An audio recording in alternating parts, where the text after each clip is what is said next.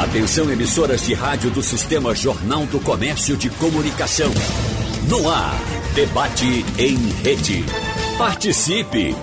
Rádio Jornal na internet. www.radiojornal.com.br a maioria das pessoas tem medo de mudanças e o ser humano tende a permanecer onde está e ser muito teimoso em suas escolhas e caminhos. Por conta dessa característica, encerrar ciclos e começar uma nova etapa da vida pode ser muito difícil para algumas pessoas, especialmente no âmbito profissional, que envolve questões financeiras, medo de um ambiente de trabalho desconhecido e também incerteza quanto à nova empresa.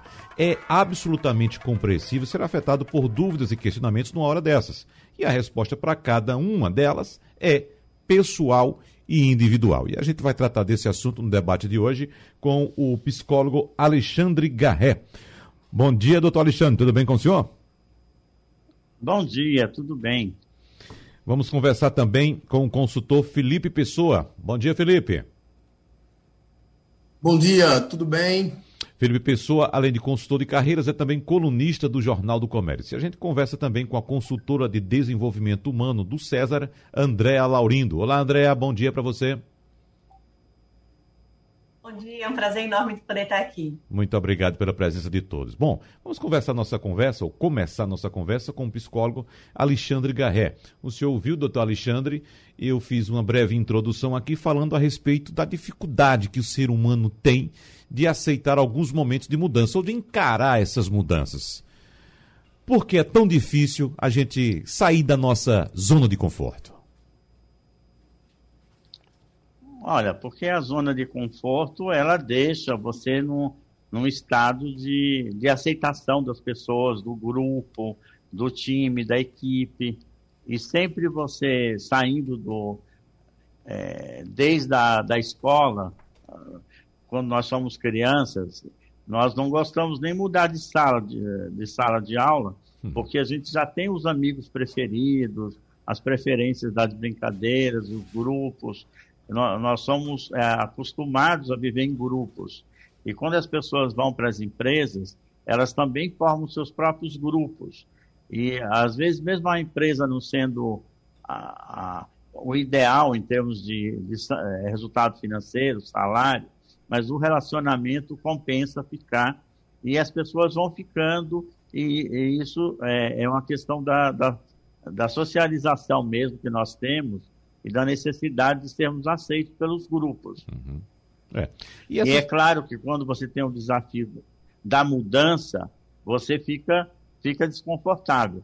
Por isso a gente considera um luto até quando a gente perde o, é, nós somos mandados embora de uma empresa, ou saímos de uma empresa, porque a gente sofre a perda do contato com aquelas pessoas e vamos ter que criar um novo ciclo, conhecer novas pessoas, sermos aceitos por esse novo grupo. E isso vale para carreira, para profissão também, para escolha de profissão, quando a gente vai para a faculdade. Então, é, é, a, cada, a cada novo ciclo, as pessoas têm, é, precisam se readaptar e, e, e a, a serem aceitos pelo grupo. E é essa necessidade social que vai nos movendo um pouco na vida. O interessante, doutor Alexandre, é que essas mudanças ocorrem desde o início da nossa vida. Né? Por exemplo, na escola, quando criança, que a gente tem que mudar de ambiente escolar. E para outra escola, por exemplo. Mesmo que alguém chegue lá e tente nos confortar dizendo: olha, você não vai perder os amigos que você fez aqui na escola. E você ainda vai ter a possibilidade de fazer novos amigos na outra escola. Mesmo assim, esse momento é muito difícil, né? É porque uma coisa é o racional, outra coisa é o emocional. As nossas emoções a gente não, não controla nesse sentido, né? Uhum, é. De fato. Vamos conversar também com os consultores Felipe Pessoa e André Laurindo, começando por Felipe Pessoa, porque eu já citei aqui certa vez, Felipe, e vou repetir trazendo um exemplo bem atual do momento que estamos passando. Uh, nós sabemos que estamos passando por uma, uma transformação enorme no, em todo o planeta e especificamente aqui no Brasil, por exemplo, com esse avanço tecnológico. De repente, todos nós tivemos que fazer uma imersão tecnológica muito grande, uma mudança muito grande de costumes, de hábitos. Por exemplo, com o home office, trabalhar em casa para algumas pessoas é uma tortura, para outras nem tanto. E eu já disse aqui, em certa ocasião, que esse é o momento adequado para dois grupos. Dois grupos uh, do chamado. É, das pessoas em atividade econômica, né? dos chamados grupos econômicos. Aquele, aquelas, aquele grupo de pessoas mais jovens, muito jovens, digamos na faixa dos, do, dos 20 anos até, no entorno dos 20 anos, um pouco menos, um pouco mais, porque essas pessoas já nasceram nesse mundo tecnológico, imersas nesse mundo tecnológico. Nós temos o grupo de trabalho atual, dos 20 até os 50, 60 anos, que estão atuando e viveram essa mudança tecnológica aos poucos, até antes da pandemia, né, durante esse período. E nós temos um grupo de uma idade mais avançada que, uh, até certo ponto, pelo menos uma parte desse grupo, não conseguiu se adequar a essa realidade da tecnologia. O que é que eu digo? Que esse momento é ideal para esses dois grupos. Para o grupo inicial, porque já está imerso na tecnologia, então tudo que surgir agora não vai ser muita novidade ou não vai ter, ou não vai apresentar uma dificuldade dessas pessoas se adequarem. E adequado também para quem está na, nas faixas etárias mais altas, porque aí, se tiver condições, evidentemente, se tiver se planejado, pode simplesmente, olha, não tenho condições de entrar nesse mundo tecnológico, de trabalhar com a cara enfiada no computador, vou fazer o seguinte.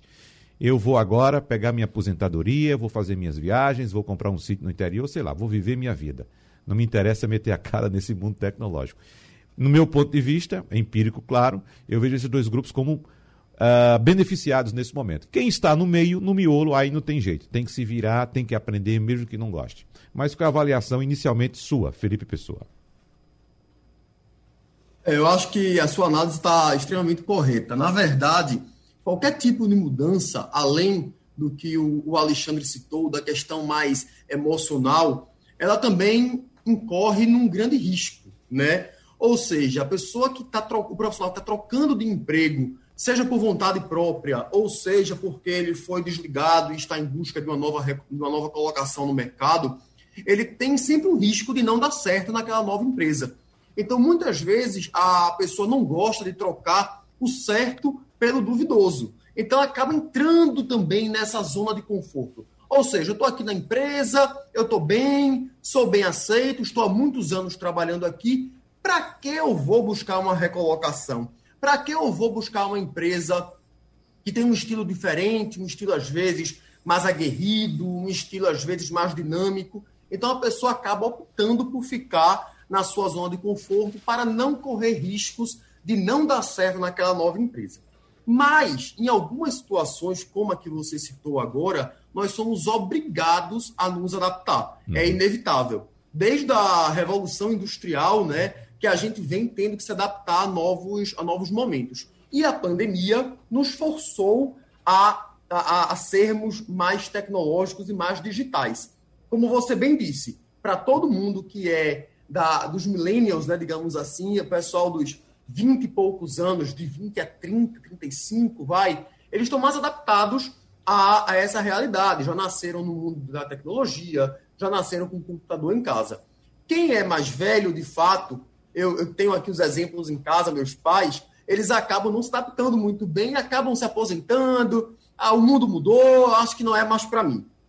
E tem aquelas pessoas que estão ali imprensadas entre uma situação e outra. Essas realmente precisam correr atrás do tempo, precisam se adaptar, precisam fazer alguma coisa para se atualizar, porque o mundo está em constante mudança e isso aí não deve parar nem tão cedo. É. André Laurindo, suas impressões iniciais.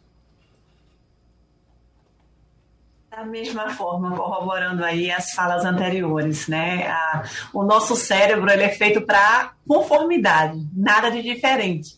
Né? Minha formação também é psicologia clínica, trabalhei mais de 10 anos em clínica, mas ao mesmo tempo esse estressezinho, ele também pode ser muito motivador, né? Ou ele passa da cota e ele lhe trava e ele lhe adoece, ou ele está dentro da cota e ele te motiva para novas coisas. quando eu falo do home office, né, e no César, a gente, apesar de ser uma empresa digital, a gente tinha muita prática do presencial. As empresas de tecnologia eram assim, né? O clima, sinuca, clima divertido, fazia muito essa caracterização. E todo mundo foi impelido para o home office junto. Não, não tem muita opção hoje em dia, né? Você está em casa, o governo decretou em casa, tudo fechou. E isso deu aquele empurrão a mais, vamos dizer assim, né? Não é uma opção, você tem que ir.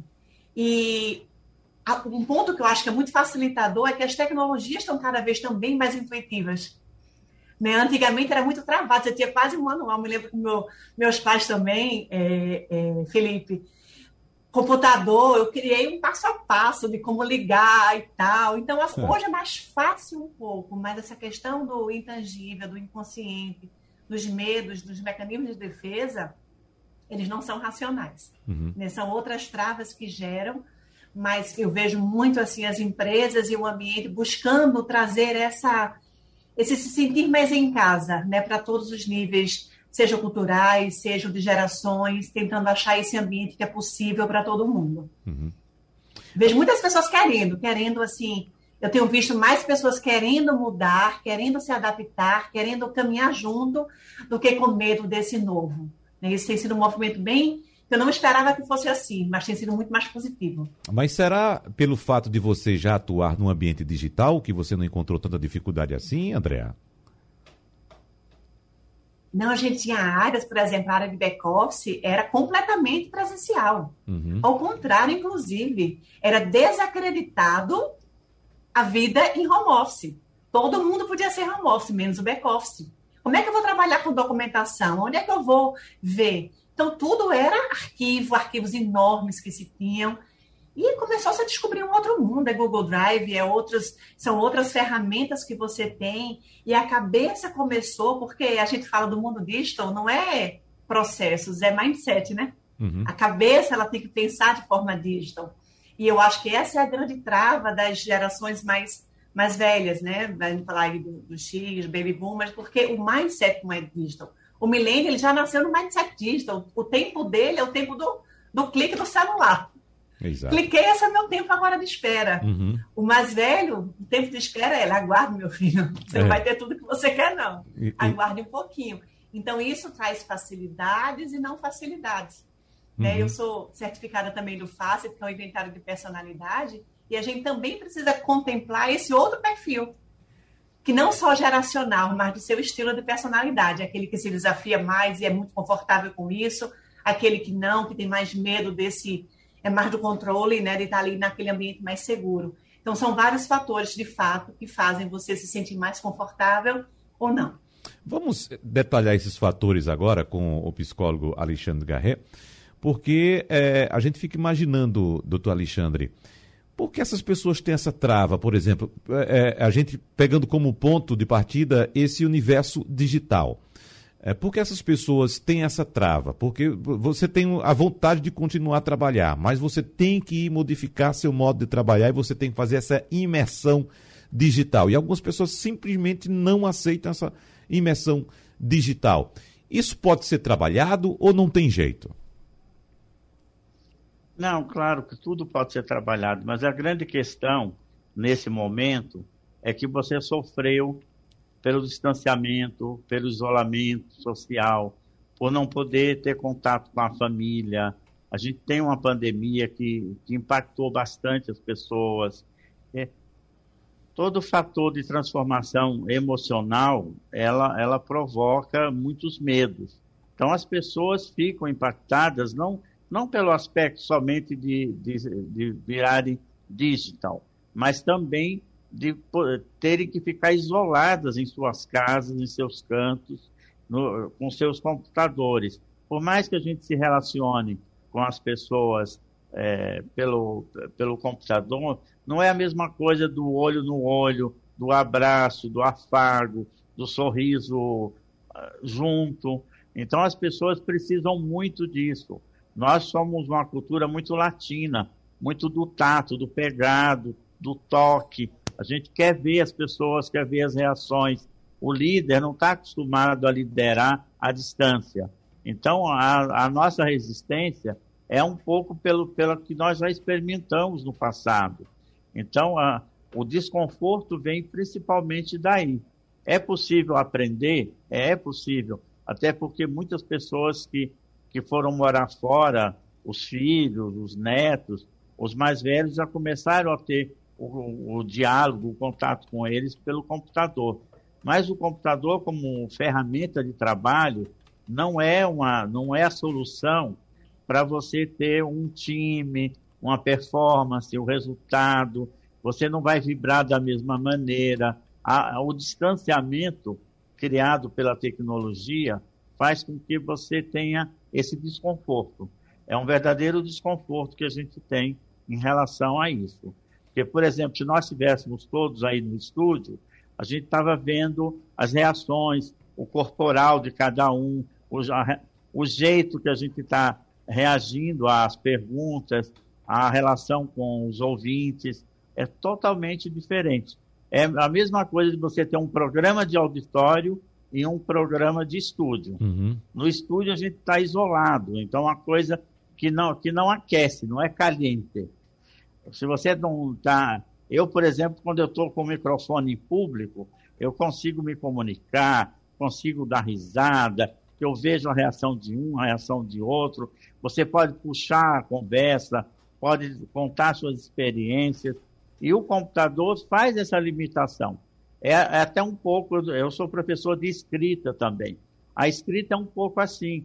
Quando a gente vivencia, é mais fácil a gente contar a história. Quando a gente está ouvindo a história, a gente tem que reproduzir, é, é, é bem diferente. Porque o cérebro precisa desse contato. É uma questão nossa mesmo de precisar. Agora, evidentemente, nós já estamos numa, num, numa mudança num mundo muito grande, onde as, as, as mesmas novas gerações já, já se acostumaram por exemplo, é, eu estou vendo dois colegas que são da área de carreira, os jovens não querem ficar mais muito tempo nas mesmas empresas. Eles querem novas experiências, querem experimentar. Então, eles mudam muito rápido. O, meu avô ficou durante anos na mesma empresa, o meu pai também.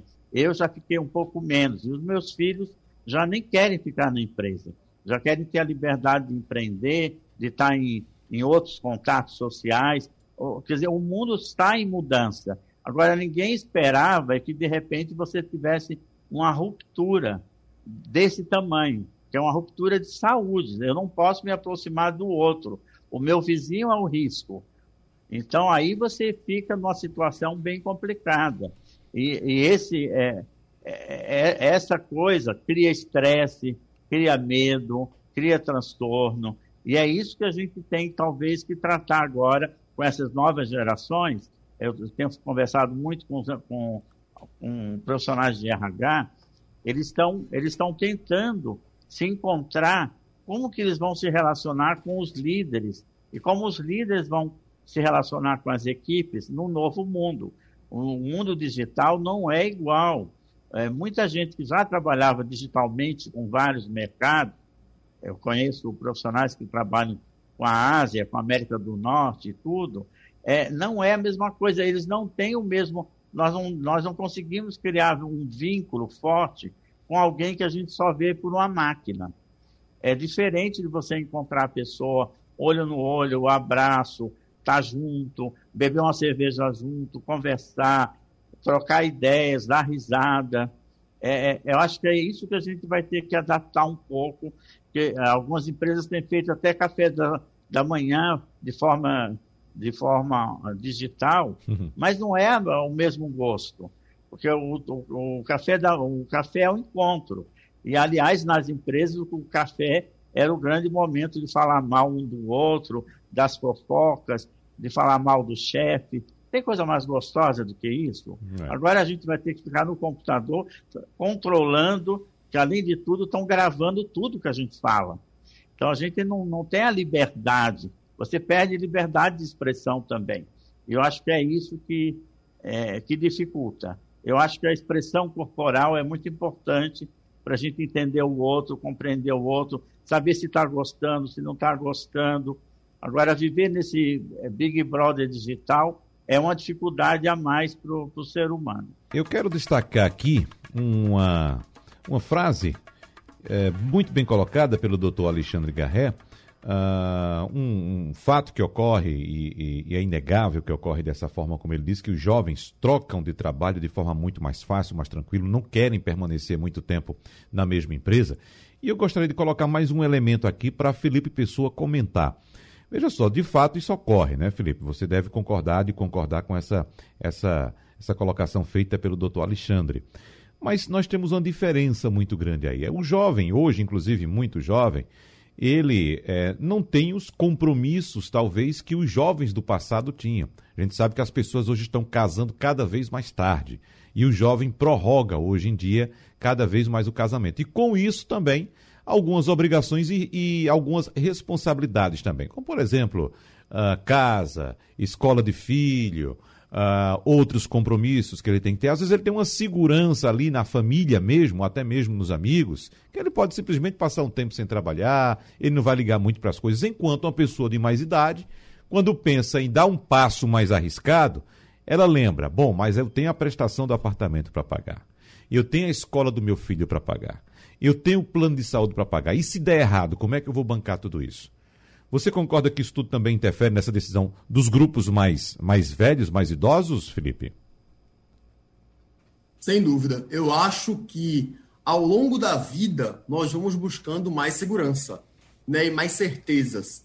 E acaba que a constituição de uma família, a responsabilidade que você passa a ter é, com outras pessoas, não só com você mesmo, acaba influenciando muito a sua decisão para mudar de emprego ou para arriscar algo novo, né? Quantas pessoas não têm o interesse, a vontade, por exemplo, de empreender, de abrir um negócio, que no Brasil é algo extremamente arriscado? Como fazer? Né? Como você sair do seu trabalho? É, como você abrir mão de uma certa segurança né, que você tem para arriscar em algo novo que é extremamente difícil de saber se vai dar certo ou não. Então, acho que faz todo sentido, sim, essa colocação. E acaba que os jovens é, têm muito mais oportunidades de experimentar, o que, na verdade, é algo que eu considero positivo, tem o seu viés positivo, porque você acaba tendo mais certeza, mais segurança do que você quer para a sua vida. Ou seja, um, um profissional jovem que acabou de entrar na universidade, é, ele vai é, estagiar numa, numa determinada empresa de um segmento, mas aí ele vê que aquilo ali não é exatamente o que ele quer para a vida dele. Então ele acaba tendo a chance de ir para um outro segmento, de ir para um outro negócio, e ele consegue se encontrar muito mais na sua carreira. Eu acho que hoje em dia as pessoas elas estão muito mais preocupadas, os jovens, com o percurso, né? Elas querem ter uma, uma qualidade de vida e uma qualidade profissional equiparadas. Elas não estão mais dispostas a abrir mão completamente, digamos assim, da sua vida pessoal, dos seus desejos em, em detrimento de um bom trabalho, de um salário, de um determinado emprego. Isso já não é mais o fator decisivo. Ou seja, a jornada ela se torna muito mais importante. E aí acaba que as empresas têm uma grande responsabilidade nisso de oferecerem é, ambientes mais colaborativos, ambientes de trabalho mais interessantes, benefícios melhores para os seus funcionários, como o próprio home office, que é algo que a gente já citou aqui no primeiro bloco, e a gente sabe que é um fator é, diferenciador na escolha do profissional. Lá na consultoria, eu sou sócio da Aldens, uma consultoria especializada em recrutamento e seleção de profissionais, e a gente já enxerga hoje as pessoas perguntando se aquela posição tem ou não tem é, home office. Elas não querem mais trabalhar full time, bater ponto de 8 da manhã, bater ponto de 6 da tarde. Essa, essa falta de liberdade ela está muito atrelada às decisões que a pessoa tem hoje é, para escolher uma mudança de emprego. Então, as empresas têm que se preocupar bastante em como engajar esses profissionais. Né? A palavra engajamento é a palavra de ordem, eu diria, porque se não há engajamento, se a pessoa não está 100% dentro daquele negócio, daquela atividade, com prazer, ela vai sair em algum momento. As oportunidades hoje são bem maiores, o mercado está muito mais aberto ao novo, então as pessoas não precisam mais passar a vida inteira trabalhando na mesma empresa ou no mesmo segmento de negócio. Uhum. Me parece, André Laurindo, que o jovem aproveite esse momento porque é o momento em que ele pode errar. Ele tem, pelo menos de forma, digamos, instintiva, essa ideia de que ele pode errar. Mas se bem que esse é o momento de fato do erro e é um erro que vai, acredito, colaborar com o aprendizado, com o crescimento dele. Você concorda? Exatamente, é experimentação, né? A gente diz que é errar rápido, aprender rápido corrigir rápido. Uhum. Esse é o ciclo. E quanto mais você experimenta, mais você aumenta o seu repertório, mais assertivo você vai ser no futuro. E esse é, é, é uma conduta que a gente incentiva muito. E aí, corroborando o que o Felipe falou, né, da, dessa fala, você tinha antes esse olhar para a estabilidade. E hoje você tem um olhar para o propósito. É. Essa galera ela não quer estabilidade agora, ela quer propósito. Por isso o engajamento ser tão importante. Né? Então eles não estão por estar. Por isso que cada vez mais a vida pessoal e a vida profissional elas estão juntas. Elas não são mais separadas. Né? Ver meu pai até meu início de carreira, assim, eu queria um lugar bom para poder ter uma carreira de longo prazo, para poder juntar um dinheiro, para poder ter uma aposentadoria. E isso era sucessivo. Hoje a pegada é completamente diferente, né? Então eles, de fato, não tem medo de ousar, não tem medo de experimentar, errar, inclusive, é estimulado, porque só assim a gente consegue ousar. E a ousadia é que ele leva para patamares maiores. Então, sem ousadia, a gente se mantém e já é mais do que comprovado nesse mundo VUCA, MUVUCA, BANI, com tantas nomenclaturas que se tem. A mudança, ela é em uma velocidade absurda os empregos de hoje não são de amanhã, então eu tenho minha relevância já começando de agora. E eu acho esses espaços que são diferentes, né, dos sinais fracos que a gente sai falando. Ou eu não tenho mais sucesso. Eu não vou conseguir estar amanhã nesse mercado da forma com que eu quero construir minha carreira. E tu, tudo isso começa do propósito. Então, para mim, tem essa muita essa correlação da mudança desse paradigma e dessa, dessa necessidade de cada vez mais a vida pessoal estar tá junto com a vida profissional e você conseguir buscar outras com mais ousadia na sua carreira, com mais protagonismo, é outro nome, né?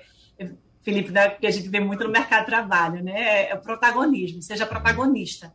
E ninguém consegue ser protagonista sem errar, sem buscar, sem tentar. É, muito bem. Doutor Alexandre Garré, é, vamos para outra ponta. Como é que deve se dar o processo de construção de convencimento de um profissional de que, de fato, ele é, deve parar? Chegou o momento de ele parar de trabalhar, para que, evidentemente, abra espaço para é, outro grupo dentro da empresa, para que, de fato, abra espaço para novas tecnologias dentro da empresa, uma nova metodologia, melhor dizendo, não tecnologia, mas metodologia. Como é que se dá esse, esse processo de convencimento desse profissional, aquele que insiste em continuar a trabalhar? É, é, é pela empresa, deve haver uma conversa pelo próprio RH da empresa, a família, ou a possibilidade de ele mesmo se convencer que chegou o momento? Olha, as empresas têm programas de preparação para a aposentadoria, até porque é, eles precisam criar novos espaços dentro, dentro da organização. A maior dificuldade, é, normalmente, isso não, é, não, não acontece nas empresas privadas, acontece muito nas empresas públicas. Né? Eu tenho experiência com, com empresa pública que teve muita dificuldade em em fazer com que as pessoas saíssem do, é, dos seus locais de trabalho para buscar é, fazer a sua própria vida, a, com sua família, etc. Né? Pra você ter uma ideia, o meu ex-sogro ficou muito, muito ofendido quando levaram a mesa dele na dessa onde ele trabalhava trocaram os móveis e levaram a mesa dele. Ele tinha a mesa há 55 anos. Então, para ele, aquilo lá era o, o, símbolo do que ele não podia, de jeito nenhum, levar a mesa dele embora. Então, ele queria brigar com a, o pessoal do patrimônio que mudou, a, a fez toda uma, uma, uma nova uma nova linguagem no, nos móveis para renovação mesmo. Uhum. E, então é uma questão, você é o apego. As pessoas têm apego ao trabalho, porque lá elas criaram os relacionamentos. É a mesma coisa é quase o mesmo processo da criança que tem que mudar de sala, porque ele, ele, ele se sente incomodado que vai perder os amigos. No, no, trabalho é um pouco isso.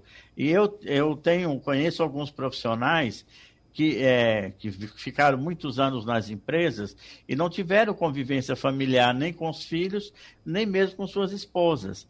Então, é, é uma dificuldade ter que voltar para casa e começar essa convivência. Uhum. Nessa pandemia, a gente está vendo esse tipo de conflito. As pessoas viviam trabalhar, trabalham 12, 14 horas fora. E vinham em casa basicamente para dormir tomar o café da manhã e sair. E agora elas têm que ficar em casa. Então, começa a gerar conflitos, né? De relacionamento. O que eu aconselho na, na no processo da, da, da, própria psicologia é que essas pessoas reconstruam é, coisas que eles esqueceram. Desejos quando eram adolescentes, crianças, ir para um sítio, é, fazer uma nova profissão, é, se gosta de marcenaria, fazer marcenaria. Se gosta de viajar, vai viajar. Se gosta de caçar, vai caçar. Pescar, vai pescar. Mas é uma grande dificuldade. Eu estou atendendo um executivo agora que ele, a única coisa que ele gosta é pescar. Mas ele não pode ficar pescando o tempo todo. E ele não quer sair da empresa. Então é, uma, é um conflito constante, porque lá ele tem o poder. Ele, ele ele comanda o time, ele tem, ele é autoridade. Fora de lá, ele só é uma pessoa de pescar esperando peixe. Uhum. Então, isso é uma dificuldade também. Então, as pessoas têm que buscar coisas que elas gostem para fazer fora. É. Ô, doutor Alexandre, estou lembrando aqui, eu imaginando... Para recomeçar a vida. É, eu estou imaginando a cena aqui do seu ex-sogro, viu? Quando foi reclamar. Mas por que vocês estão tirando a mesa que eu trabalho há 50 anos? E acredito que a resposta foi exatamente por isso, porque o senhor trabalha há 50 anos na mesma mesa, tem que mudar, chegou a hora de mudar. Será que foi por aí? Exatamente. é, então é, você vira, na realidade as pessoas viravam o, o próprio móvel dentro da empresa, uhum. né? Então elas se sentiam um pouco assim. Elas tinham a mesma estante, a mesma mesa, a mesma cadeira, é, a sala fechada, depois os espaços se abriram. Tem algumas mensagens aqui de Marconi, aqui do Recife, que eu achei interessante essa mensagem dele, dizendo: a tecnologia da informação exacerba a tendência de querer controlar até o pensamento do funcionário. Onde é que fica o sentimento de pertencer? Essa questão tem uma carga de preconceito elevada para os mais velhos. Você a, avalia assim, André Laurindo? Temos aí uma carga de preconceito com os mais velhos? Ele está tocando aqui na questão da tecnologia da informação, que, como sabemos, é um espaço bastante fértil para os mais jovens. É, veja, eu acho que parte daquela discussão que a gente estava tendo no princípio, né? Dos estilos, das gerações, desse novo, desse desconhecido. E, sem dúvida, é um lugar, né? Eu, falando da família, eu me lembro muito minha mãe estressada, às vezes ela não conseguia nem desligar a televisão quando era cheia de, dos botõezinhos, ela puxava na tomada. Uhum. Então, você tem, às vezes, essa, essa questão mesmo. Mas eu observo muito hoje o olhar, né? Por exemplo, a gente é uma empresa de tecnologia, naquilo que a gente desenvolve, do olhar para conseguir que essa tecnologia ela seja acessível para todos mas é, eu concordo que é um ponto ainda de muito tabu, né? De, de tanto da parte dos mais velhos de conseguir enxergar isso como sendo um espaço também para eles, né? Como se fosse um espaço que não é para eles, é para os mais jovens que já nasceram com isso, que já tem isso na ferramenta do seu dia a dia. Na César School, nessas, nesses cursos que a gente faz de verão, né, de julho, de, tem lá como lidar com as tecnologias para pessoas de 50 mais, 60 mais. Então, eu vejo muita preocupação das empresas em tornar essa tecnologia mais acessível. Mas eu acho que tem, sim, ainda um quê de, de lugares. Eu não gosto muito da palavra do preconceito, mas eu acho que é um lugar de espaços, né? Um espaço que é para mim, que não é para mim, como eu me enxergo frente a isso. Uhum. O Felipe, é uma mudança de fato para o grupo mais idoso bastante significativa, que não é somente uma questão de tecnologia é uma questão também de linguagem. Quando a gente encontra dois jovens conversando sobre tecnologia, parece que eles estão vindo de outro planeta. Não é, Felipe? É, é verdade. Eu acho, eu concordo com o que Andrea disse. É, eu acho que existem esses tabus em relação à inserção dos mais velhos nesse novo mercado digital. Mas é, a, a gente vem caminhando a passos lentos, talvez, para que a gente consiga facilitar a entrada desse pessoal né, nessas novas tecnologias. E isso é essencial, é uma questão de inclusão, inclusive, na qual as empresas precisam se preocupar. Não dá para deixar esse assunto de lado, porque você, de fato, acaba excluindo algumas pessoas das novas metodologias, dos novos métodos que a empresa usa ah, para se comunicar e para trabalhar na realidade. Uhum. Então, ah, é, é necessário sim que haja uma inclusão desse pessoal no mundo tecnológico. Mas é importante destacar também que a tecnologia não é tudo. Né? Então, o conhecimento adquirido por esses, esses profissionais, por essas pessoas, ao longo da vida e ao longo da carreira, ele tem um valor inestimável. Então, ah, eu, eu, não, eu, não, eu não acredito que as empresas viverão e sobreviverão apenas com profissionais é, jovens e que tenham a tecnologia avançada na ponta da língua e na ponta dos dedos. É necessário que tenha um equilíbrio entre os mais jovens e os mais velhos, porque o conhecimento que esse pessoal detém, a experiência de vida, tem um valor inestimável e me, por mais que eles não estejam familiarizados com a tecnologia, eles têm sim um valor bastante grande para as empresas de conhecimento e experiência. É. Mas chega um momento. Ô, ô, ô, Wagner, posso pois... fazer só uma complementação aqui rápida? Fique à vontade. Claro.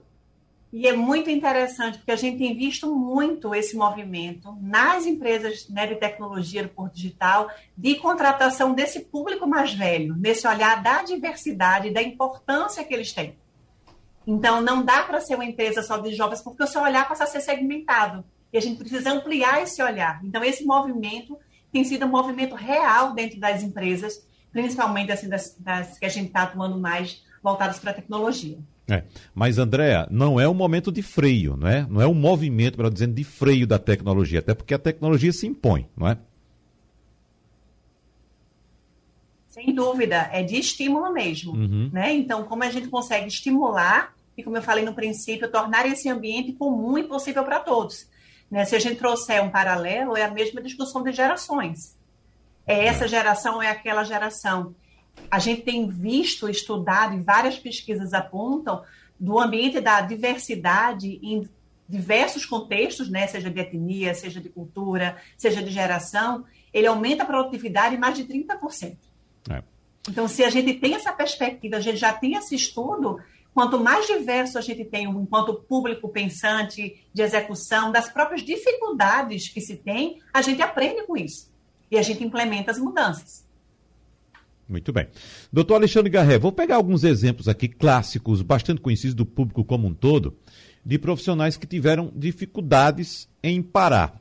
Ah, e eu vou trazer um exemplo inicial de um profissional que não teve nenhuma dificuldade em parar. Por exemplo, vamos para o mundo dos esportes, no futebol especificamente, que o nosso público conhece muito bem. Uh, veja só, um exemplo clássico nós temos. O considerado rei do futebol, Pelé. Ele escolheu o momento para parar. Ele ainda tinha condições, por exemplo, de jogar a Copa do Mundo em 1974 mas preferiu não jogar 74 e foi fazer outras atividades, jogou até acho que 77 ou 78, mas em projetos específicos, projetos comerciais, como por exemplo a implementação do futebol nos Estados Unidos e tal.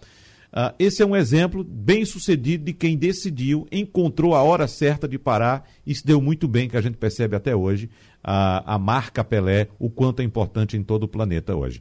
E nós temos outros exemplos do contrário, também no mundo do futebol. Eu lembro do drama que foi, a dificuldade que teve o atleta, o jogador de futebol Romário, para conseguir parar de jogar futebol. Ele ensaiou, para, faz evento, último jogo, volta, e não conseguia de jeito nenhum. No mundo dos esportes também, é, no caso, Fórmula 1, tivemos, encontramos um exemplo também de dificuldade de parar. Rubens Barrichello, foi preciso apertar o passo mesmo, o cerco, melhor dizendo, para que ele conseguisse chegar à, à, à conclusão de que, de fato, não dava mais para ele. Bom, mas eu estou falando do mundo dos esportes, que aí tem um cara, uma característica física também, né? Você chega a um ponto que fisicamente não dá para você ir adiante. Mas esse exemplo de Pelé é muito importante, pelo menos no meu entendimento, para exemplificar que pessoas que estão em determinado ponto da carreira, às vezes, uh, se tiver esse discernimento, ela pode também ter, essas pessoas podem também ter, obter frutos mesmo com a aposentadoria. O que é que você diz, doutor Alexandre?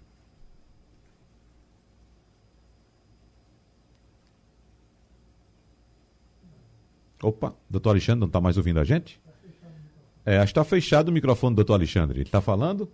Tá, né? Vamos abrir o microfone do doutor Alexandre, por favor. Está fechado.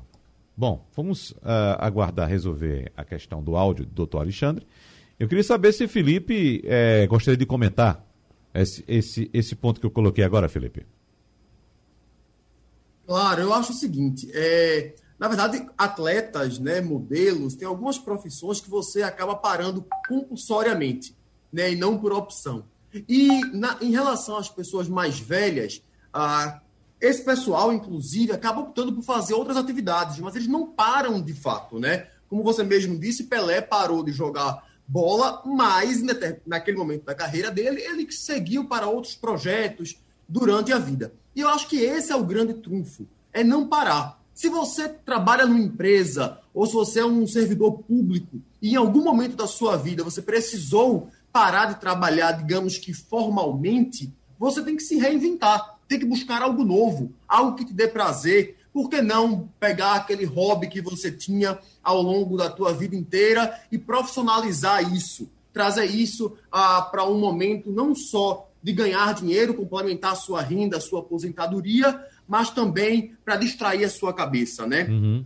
Meu pai mesmo já é certo, não vai parar de trabalhar nunca, tenho certeza disso. Então ele não consegue ficar parado, assim como, como tantos outros. Mas tem pessoas que se aposentam e acabam buscando outra atividade quem sabe no momento de empreender, de voltar a estudar. Então, acho que a, a, a grande, é, o grande trunfo dessas pessoas é não pararem e continuarem se dedicando a alguma atividade ao longo da vida.